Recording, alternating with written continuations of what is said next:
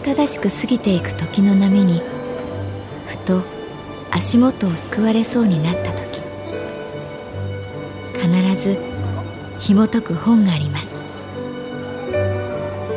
その本にはある女性の人生が描かれています。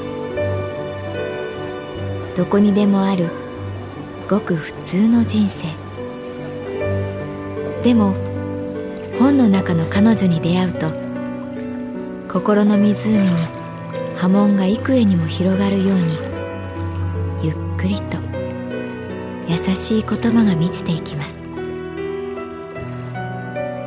今日はどんな彼女に会えるでしょうか？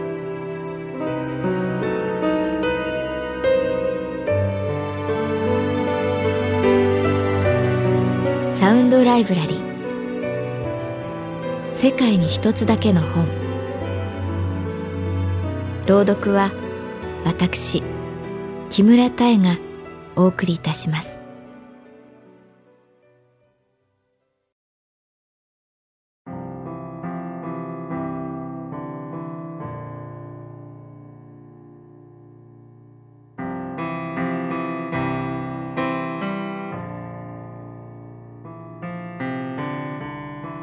私の名前は月原かな子。旅行会社に勤めている。その日カウンターに現れたおばあちゃんはニコニコしながらこう言った「いや娘夫婦がね住んでるんですよ。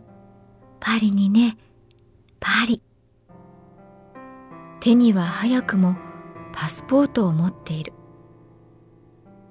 いいですね。娘さんのところにいらっしゃるんですね。と私が言うと「はい」と聞き返すので今度はもう少し大きな声で言ってみる。カウンターの隣に座る桐ヶ谷君がさっと私を見た。ええええそうなんですよ。娘にね会いにね。行くんですよ。おばあちゃんは満面の笑み。こちらまでつられて微笑む。いい笑顔だった。日程を尋ね航空券の手配をする。名前は小田島さん。お一人で行かれるんですか？ああ、ああ、いや、一人では行かないよ。一人では、と笑った。息子とね、一緒に行くんですよ。じゃあお二人分お取りしておけばいいですね。ええええそうしてください。二人分で。私は息子さんの名前と年齢を尋ねパソコンのキーを叩きエアーのチケットを予約した。あああでもねお金がねないんだよね。突然狼狽しておばあちゃんはバタバタとバッグを探した。金庫のね鍵がねなくなっちゃったもんだから。さっきまでの笑顔が消え、悲しそうに言った。また明日来るから、それからでいいかい？ええ、いいですよ。発見は明日にしましょう。そう私が答えると、また笑顔に戻った。ああよかった。あなたに担当してもらって、よかった。これ、よかったら食べて。そう言いながら、私にバター飴を一つ差し出した。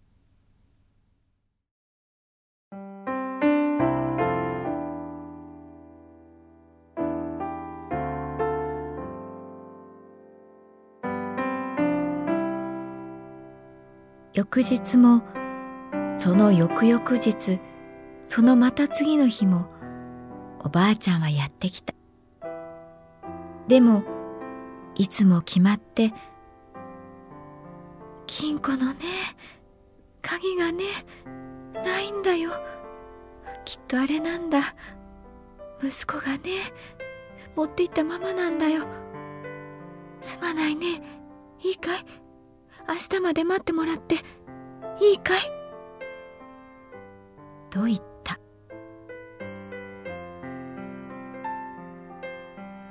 風が強い木曜日の午後30代後半のきれいな女性がカウンターに現れた。月原さんですか？私の胸の名札を確認しながら彼女は言った。黒いパンツスーツが似合っていた。仕事ができそうなオーラをまとっている。ええそうですがあの私小田島の娘です。小田島ああああのおばあちゃんの確かパリにすみませんがお昼休みかご休憩の時に少しだけお時間いただけませんか？私があと30分後にお昼休憩が取れますと言うと待ちますと彼女は言った。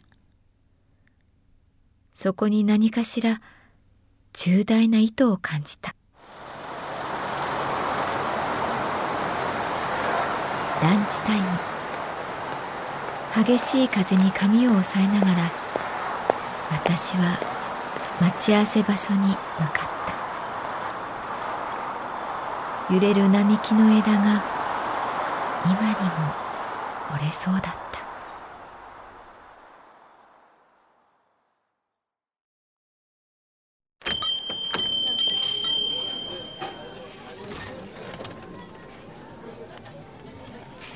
いろいろご迷惑をおかけしました。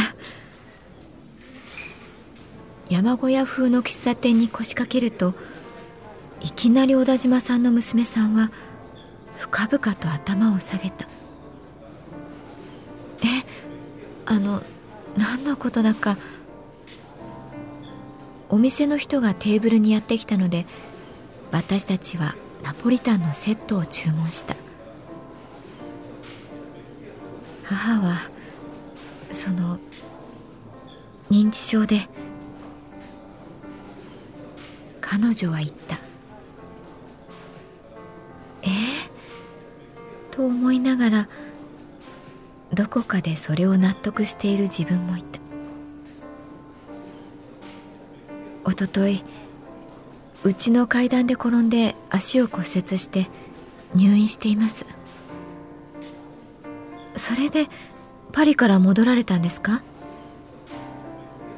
はい。息子さんとパリの娘さん夫婦を訪ねるってつまりあなたを母がそう言ったんですか？ええ。そうして小田島さんの娘さんは話し始めた。兄は電気会社に勤めていて以前パリに住んでいました。でもパリでその自動車事故で奥さんと子供も一緒にみんな亡くなりました。今から10年前のことです。私は結婚もせずずっと一人暮らしを続けていました。今年2月に父が亡くなってから母の様子が少しおかしくなって夜中に電話がかかってくるんです。通帳がないとか金庫の鍵がないとか先月から一緒に暮らしています。心配で。私が会社から戻るとこちらの旅行会社の封筒がテーブルに置いてあってご担当のお名前が月原さんで母言うんです。月原さんっていう親切の人がね優しく教えてくれるから大丈夫。一人で行けるよって。お母さんどこに行くのって尋ねると高雪のところって。お兄ちゃんもう死んじゃったでしょって言うとしばらく考えてああそうだね。死んじゃったねって。でもまた次の日になるとやっぱりあなたの話になって行ってくるよパリって。あその封筒の中に入っていたこれオランジェリー美術館のパンフレット。これ月原さんのですよね。お返ししますね。兄が好きだったんです。ここ。一度だけですが。母と兄。二人で一緒に行ったことがあるんです。母に優しくしてくださって本当にありがとうございました。彼女はまた深々と頭を下げた。おばあちゃんの言葉を思い出した。月原さん。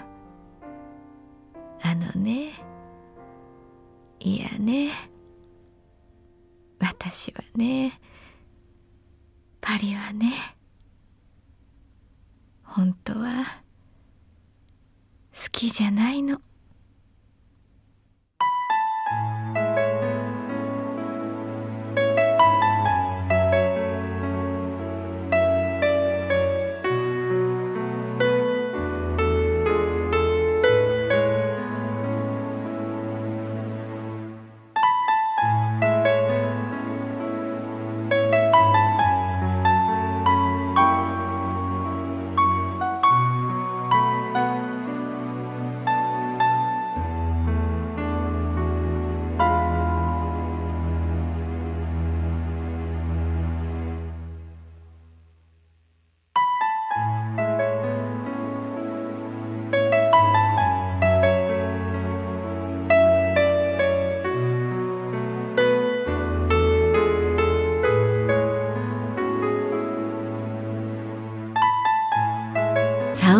ライブラリー。世界に一つだけの本。